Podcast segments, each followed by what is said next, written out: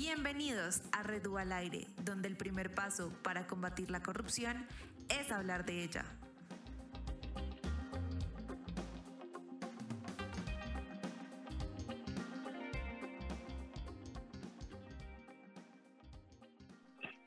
Hace no mucho tiempo pusimos la mirada en las divisiones menores del fútbol colombiano y el favoritismo para debutar de los jugadores.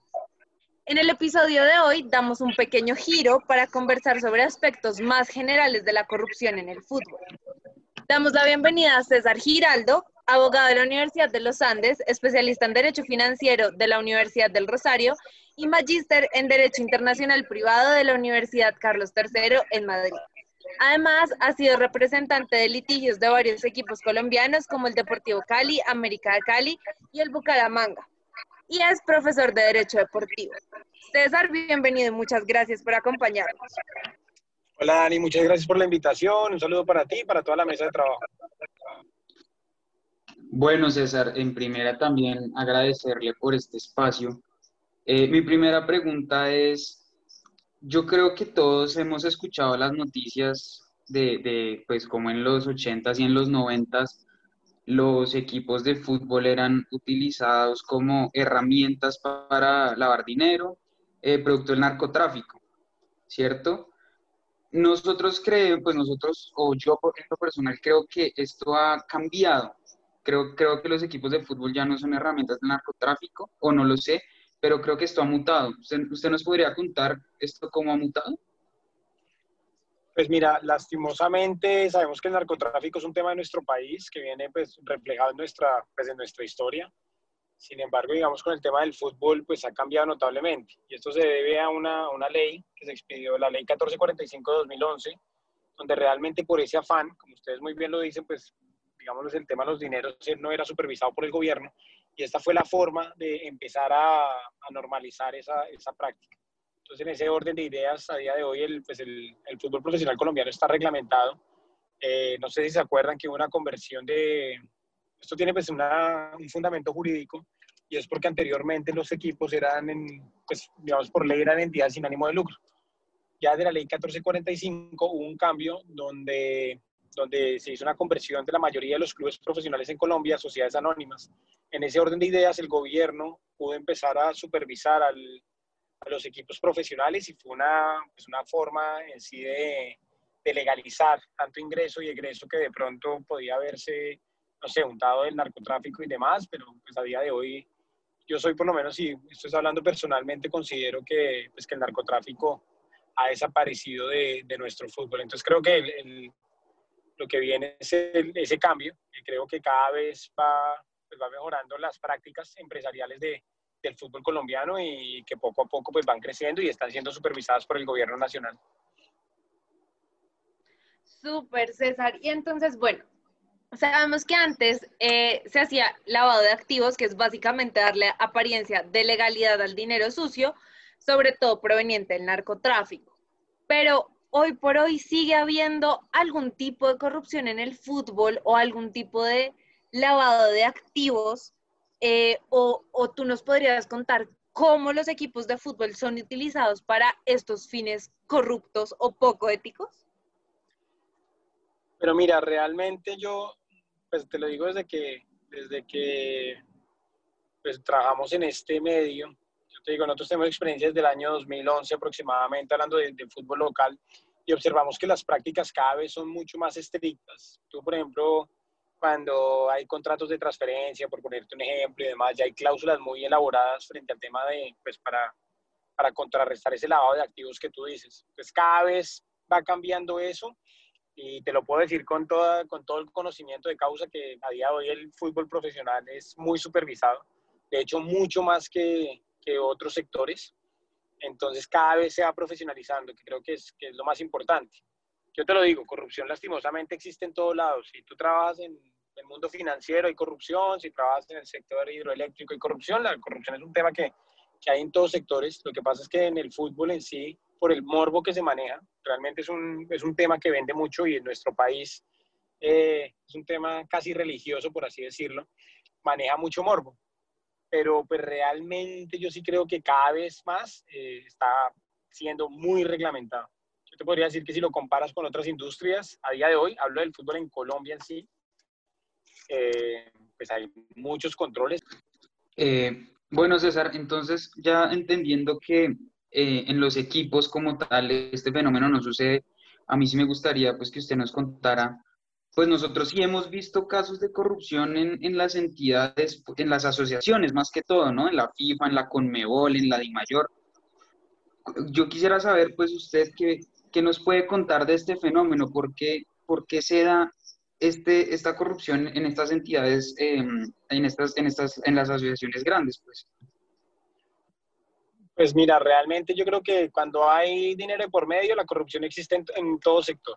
Y pues para nadie es un secreto que desde que pasó el famoso FIFA Gate empezó a descubrirse un tema de corrupción, no solo en el fútbol en Colombia, sino a nivel mundial. Eh, te lo digo porque yo, o sea, yo considero que, que, ese tema de corrupción empieza así porque pues el tema el tema de regularización, por decirlo así, en el deporte no era muy evolucionado. Es decir, cuando tú miras la estructura ya del fútbol internacional, yo creería que se podían hacer muchas, muchas cosas y, y, no, había, no había ojos. Recordemos que el FIFA Gate del gobierno de los Estados Unidos entró a desmantelar eso prácticamente. Entonces, pues de, de ahí empieza todo. Creo que también desde mi punto de vista, creo que eso tenía que pasar para que se profesionalice el deporte. Eh, también se los puede decir con mucho conocimiento de causa que el deporte, pues no, es, un tema que el negocio en sí ha cambiado en los últimos años y por ende siempre necesita más profesionales. En ese orden de ideas, pues también ven que todo este tema de corrupción y todo lo que hemos oído, pues también ha traído un recambio notable en FIFA, en las mismas asociaciones y demás, que efectivamente hacen que, pues, que se empiece a, a regularizar. Entonces, ese tema es súper importante reitero, corrupción existe en todo lado eh, y en esto es que se genera mucho, mucho más ruido. Y a veces yo soy de la idea que todos estos escándalos y demás, y bueno, la gente que, que está señalada, por así decirlo, eh, primero tiene que cumplir con, pues, con, lo que diga la ley, es lo primero. Y eso es una, es una realidad. Muchas, muchas cosas de, del deporte anteriormente, eh, no solo hablemos de corrupción, sino muchas cosas son tapadas, ¿no? Como que el poder del deporte puede ser mucho más fuerte y en nuestros países en Latinoamérica lastimosamente es así, ¿no? Entonces, pues yo creo que, que estos temas tienen que pasar. Se los digo ya como, digamos, apasionado por el, por el fútbol en sí.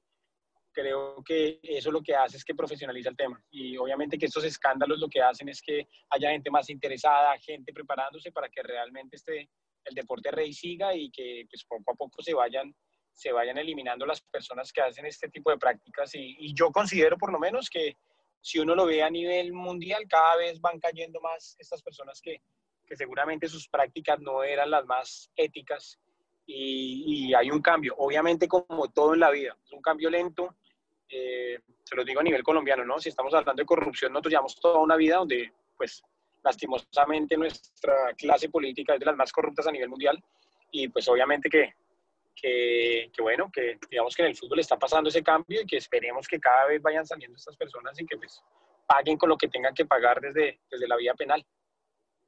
Ok, César, o sea, para ti evidentemente hay un antes y un después del FIFA Gate en términos de mejora en la transparencia del fútbol, no solo colombiano, sino mundial, ¿verdad?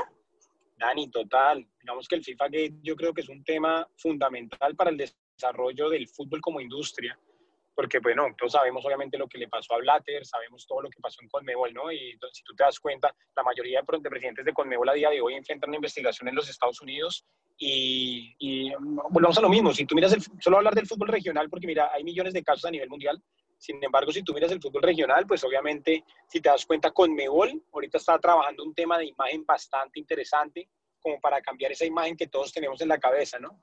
Si tú miras las federaciones, y si si lo miras a nivel latinoamericano, también, también están tratando de, de, hacer los cambios, de hacer unos cambios de, de, imagen bastante interesantes. Te lo digo con el caso de Brasil. Brasil era uno de los países más corruptos con, pues, con, un, con un expresidente como fue Joao Havelange, y ellos obviamente a día de hoy están haciendo un cambio de imagen pues, que, para que sea muy, pues que, que se cambie ese, esa imagen negativa de eso. No hablemos de la AFA, que desde que se murió Julio Grondona, obviamente pareciera que no quedó en buenas manos, y a día de hoy también están haciendo un cambio un cambio de imagen bastante, bastante interesante. Solo, solo míralo en, en todos los países. Yo creería a día de hoy que, que obviamente que hay unas federaciones mucho más pequeñas. Es lamentable lo que está pasando en la Federación Venezolana de Fútbol a día de hoy.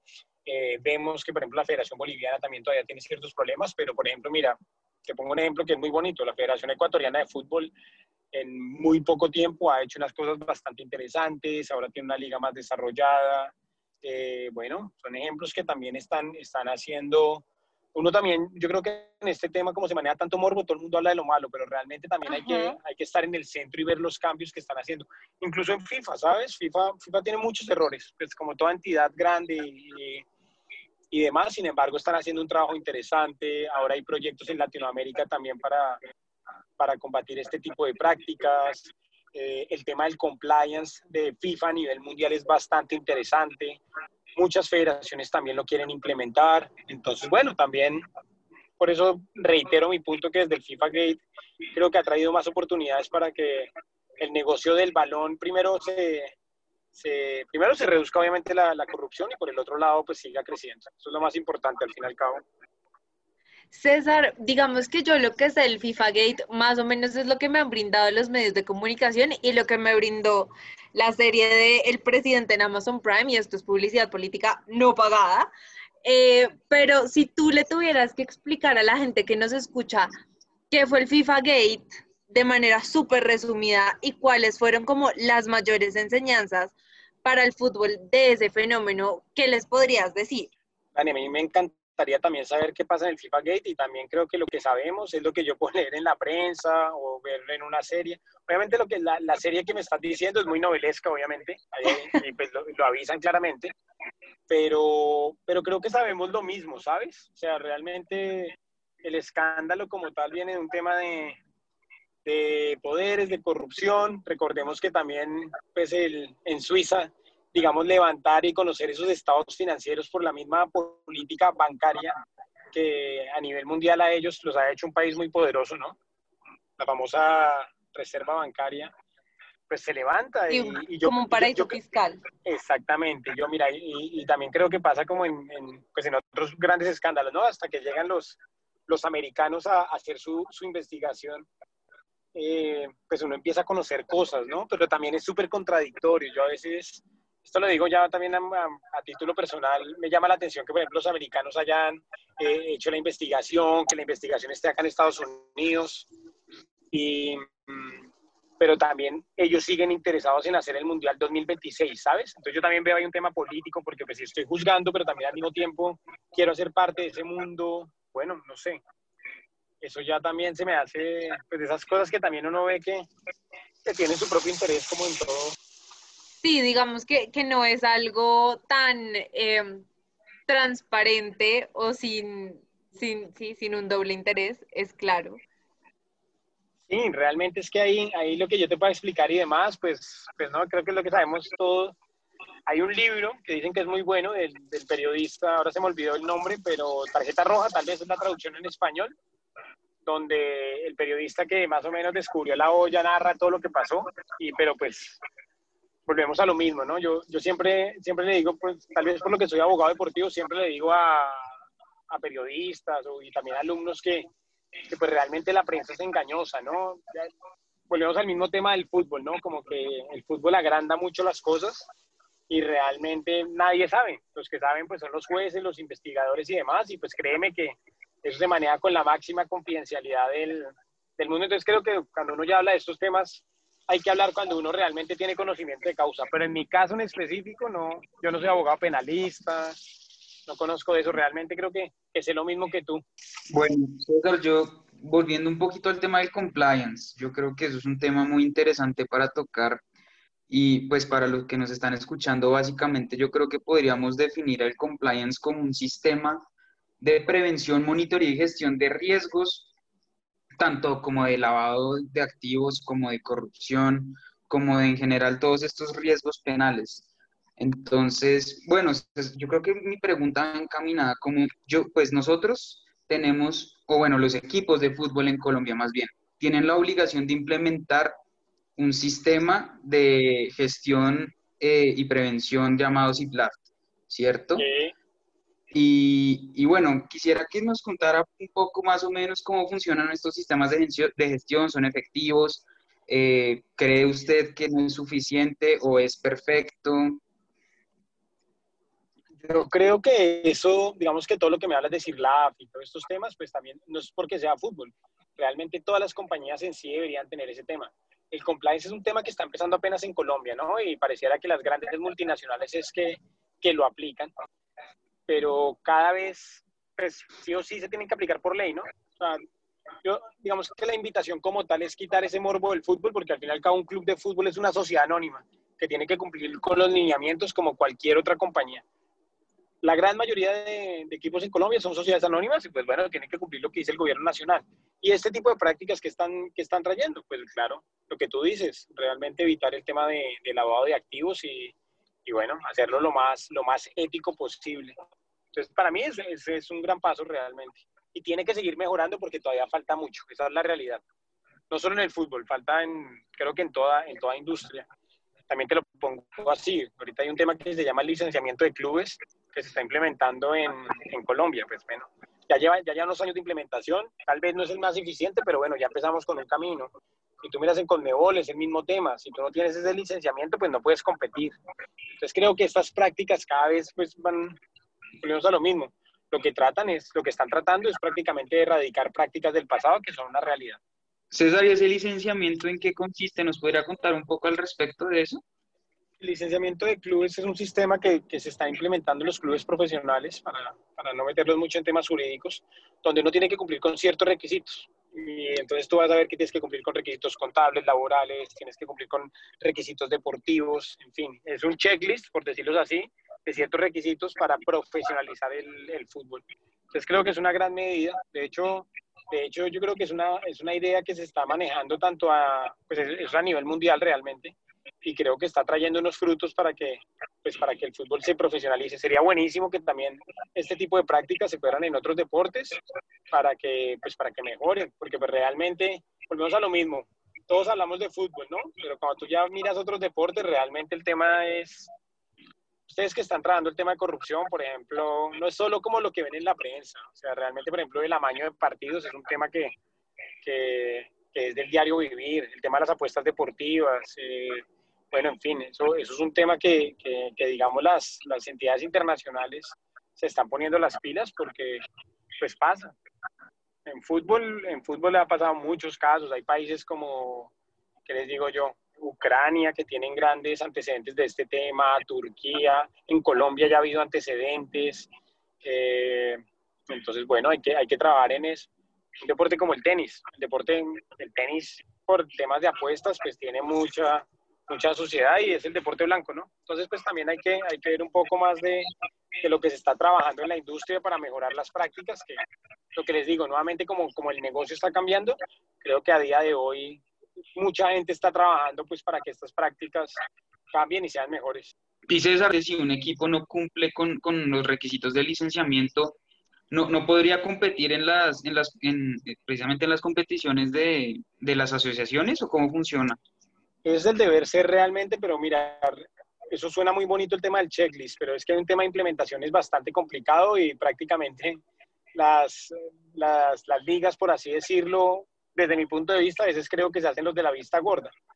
Y te lo voy a decir como en, no sé, en temas Colombia. Por ejemplo, hay requisitos de que, no sé, que, el estadio tenga los baños así, eh, no sé, dependiendo de la, de la normatividad aplicable y los estadios no cumplen porque los y ahí es el gran problema. En Colombia, pues ustedes saben que salvo el Deportivo Cali todos los estadios son públicos. Entonces, a implementar, digamos, esas condiciones de licenciamiento de clubes para que la práctica mejore es complicado porque ya viene que los dueños de los estadios pues son los son los eh, son las ciudades, por poner un ejemplo. Entonces ahí, pues claro, el equipo profesional tendría que empezar a, a modernizar un estadio que no es de él y ahí viene una confrontación bastante difícil y pues pasan el, pasa en el deporte latinoamericano.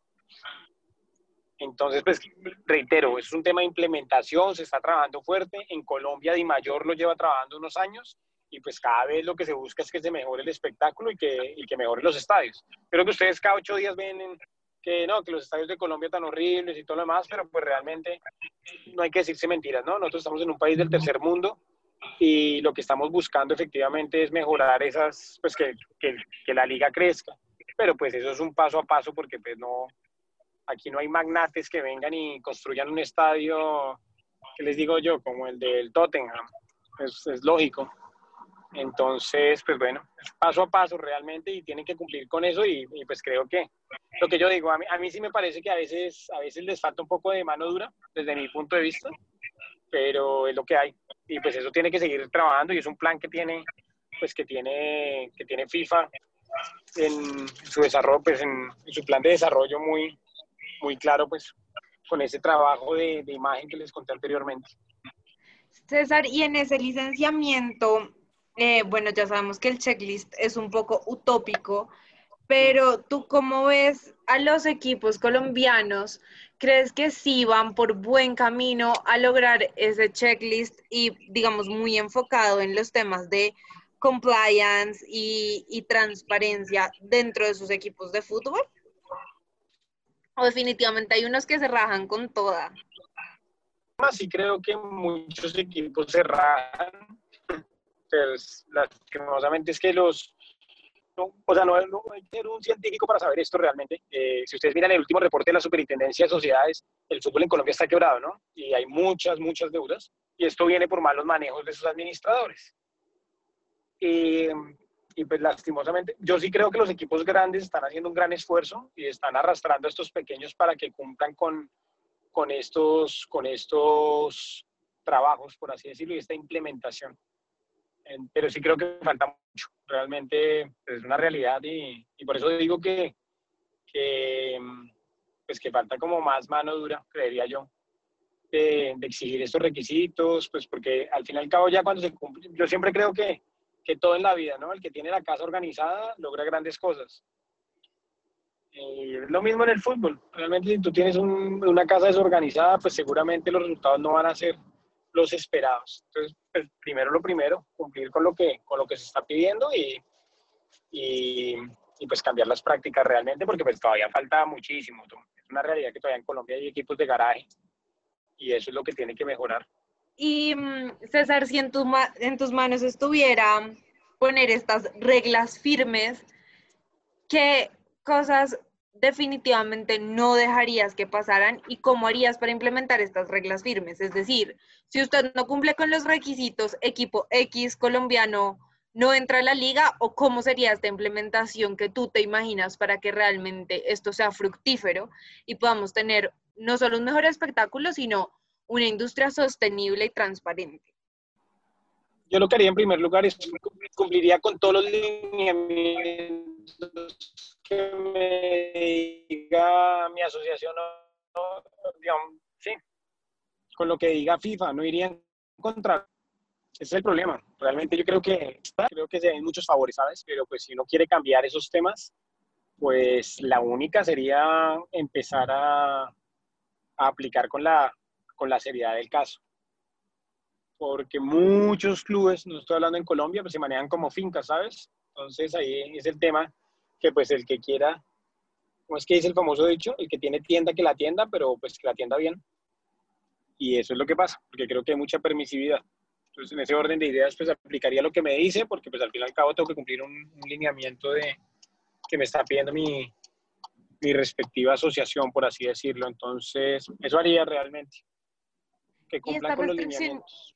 ¿Esta restricción implica que los equipos que no cumplen con los lineamientos no pueden entrar a sus ligas nacionales? se supone que ellos tienen, no, digamos que en este tema estamos hablando de temas internacionales. Por ejemplo, el que no cumpla los lineamientos de Conmebol, por ejemplo, no podría competir supuestamente. Entonces, pues ahí es donde uno tiene que tener la, la, mano. Hoy por hoy es un checklist, entonces dicen, ah, usted cumple con eso. No sé si, si oyeron lo del tema del fútbol femenino hace unos meses, ¿no? Entonces, eso es lo que lo levantaron, pero que decían, no, que los equipos que compitan en Copa Internacional de Conmebol tienen que tener equipo femenino no es solo poner un checklist y decir que yo estoy trabajando en eso, es realmente tenerlo y desarrollarlo. Ese es el tema que, que a día de hoy en Latinoamérica pasa, ¿sabes? Como para cumplir el, el examen. Entonces, bueno, pues sí, es lo que yo digo, uno, uno en un checklist puede poner muchas cosas, ¿no? Pero que realmente se esté desarrollando. Entonces ahí es donde uno tiene que empezar. Yo sí considero que en muchas, en muchas federaciones en Latinoamérica ya, ya lo están haciendo y se están poniendo, se están poniendo las, las pilas.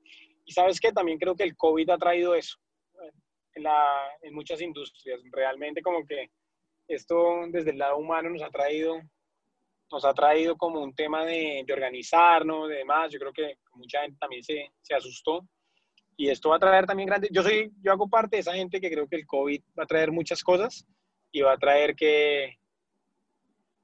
Yo creo que la cosa tiene que cambiar, no solo en el fútbol, en la vida. Entonces, bueno, esperemos a ver si estoy en lo cierto o no.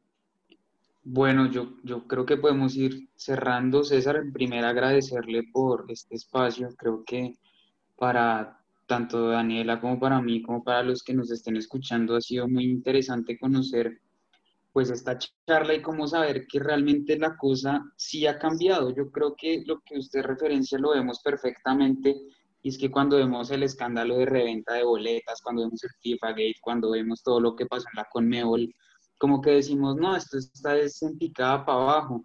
Y, y, y la mitad de los dirigentes de la FIFA tienen cargos por blanqueo de capitales en Estados Unidos y como que uno realmente ve que la cosa está muy mal, pero, pero yo creo que con esta charla podemos concluir que realmente no, realmente si bien hay muchísimo por trabajar, hay muchísimo por mejorar, hay, hay que implementar los dientes o la mano dura, como usted nos decía, en, los requisitos que se tengan que cumplir para que los equipos realmente puedan ejercer eh, su labor de una manera correcta. Eh, pero yo creo que, como bien usted nos contó, la cosa va por buen camino. Es, es, un tema de tiempo, es un tema de recursos, un tema de voluntad, como yo creo que podemos concluir que como todo en la vida, pero yo creo que pues con lo que usted nos ha contado realmente la cosa va muy bien. Eh, con, con, el quiebre que nos contaba del FIFA Gate, creo que podemos decir que ya, ya tanto los organismos de control como los mismos dirigentes de los clubes como que realmente se están poniendo las pilas para, para apostarle a un fútbol transparente, que realmente la transparencia en el fútbol es, es buena para el negocio, le da, le da resultados a, a, a, la calidad y, y, al, y a la y a la, eh, a la calidad de, tanto del fútbol como tal, como de, de, la actividad económica, que finalmente esto es un negocio, no nos vamos a engañar, pero como todo negocio, si se lleva de manera transparente, es mucho más fructífero que si se lleva de una manera, pues como se llevaba antes, ¿no? De, la, trampa, del soborno, del blanqueo. Y, y, yo me quedo con eso. Entonces, César, que quería agradecerle por, por este tiempo y por contarnos todo lo que nos contó. Mira, realmente no es que vayamos bien y qué maravilla, ¿no? También hay que ser críticos con el tema. Se está trabajando y también te puedo decir, conociendo mucha gente de, la nueva generación, por así decirlo, que está mejorando, que está trabajando para que mejoren esas prácticas. Todavía seamos, seamos críticos. Realmente hay que trabajar demasiado porque pues todavía ven cosas. Eh, pero también del otro lado sí creo que, que, nos estamos pellizcando realmente pues para que, para que eso mejore. Y aquí digamos que va a ser súper enfático en puntos que hemos tenido en esta, en esta entrevista. Uno, la ley 1445, si lo ves desde, desde, el, desde el tema de gobierno nacional. Eh, hace algunos años se está tratando de hacer un, un proyecto, nosotros necesitamos una nueva ley del deporte, esperemos que eso pase, pero llevamos desde 1995 para que cambie eso y no hemos podido, por ejemplo. Y estoy hablando de temas políticos 100%. Por otro lado, bueno, el famoso escándalo de la reventa de boletas, sea lo que sea, ahí ya está la superintendencia investigando. Eso pues antes, digamos que prácticamente no yo no sé qué vaya a pasar con el tema de la fiscalía y todo, pero por lo menos uno lo que ve en la prensa es que de pronto van a investigar si se tipifica un, una, una conducta penal. Eh, si también ven, por ejemplo, ya a nivel internacional, yo lo que oigo es que el gobierno de los Estados Unidos sigue detrás de las investigaciones de estos dirigentes que en el momento de pronto fueron en contra de la, de la, de la normatividad penal de los Estados Unidos. Entonces, si, si se van dando cuenta, efectivamente sí se están tomando, se están tomando medidas, por decirlo así, que creo que, que pues así empieza todo, ¿no? Ya tenemos que ver. Yo hago la, o sea, soy súper sincero en este tema y sí creo que, que les decía anteriormente, falta, falta trabajar demasiado, pero por lo menos ya se ve, ya se ve la, la, la, normatividad. Hoy leía precisamente, no sé si han visto todo el tema de la que van a cambiar la constitución en Chile, ¿no? Entonces hoy precisamente estaba viendo tendencia en Colombia que no, que cambiemos la constitución del 91. Pero leí algo muy interesante de Félix de Bedut que decía, no es cambiar la constitución, realmente es aprender a hacer cumplir esa constitución del 91. Y eso es lo que tenemos que llevarnos realmente. Pues yo soy abogado y la palabra, perdón, las, letras existen, ¿no? Pero realmente creo que van cada uno efectivamente trabajar para eso. Creo que eso es lo más importante, porque yo les puedo decir 10.000 planes de licenciamiento de clubes y el FIFA Forward y todo lo que ustedes quieran, pero si nos seguimos saltando la, la ley, ¿no? Como pasa en nuestros países, lastimosamente, pues es muy difícil que, que, salgamos del tercermundismo y sobre todo pues a los, a los más amantes del fútbol, por lo menos en Colombia, si seguimos con esas mismas prácticas, nunca nos vamos a ganar el Mundial. Yo no sé ustedes, pero yo sí espero alguna vez ver a un capitán de Colombia ganándose una copa, pero pues si no mejoran nuestras prácticas internas, pues nunca lo voy a ver, o de pronto si ustedes son hinchas de un equipo, eh, volver a ver una copa internacional y bueno, no sé si han visto los últimos resultados, pero es muy triste lo que, lo que está pasando en, en, las copas internacionales en la participación de equipos profesionales colombianos.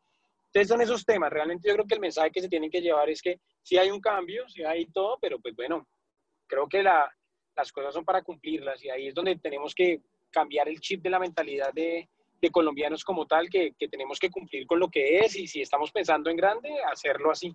Si no, pues nos vamos a quedar en la misma porque, pues yo no sé ustedes, pero yo siempre he visto que, que que en Colombia, por ejemplo, hablamos de leyes y que vamos a cambiar y siempre hay una esperanza y tal, pero pareciera que siempre es lo mismo, ¿no? Como que no hay ese cambio, sobre todo ustedes que están trabajando este tema de, de corrupción, siempre es lo mismo y siempre es lo mismo. Entonces, bueno, hay que pellizcarse y, y realmente, bueno, ser ético, ¿no? En la vida, en los negocios y en todo. Yo creo que ese es el secreto de la vida, ¿no?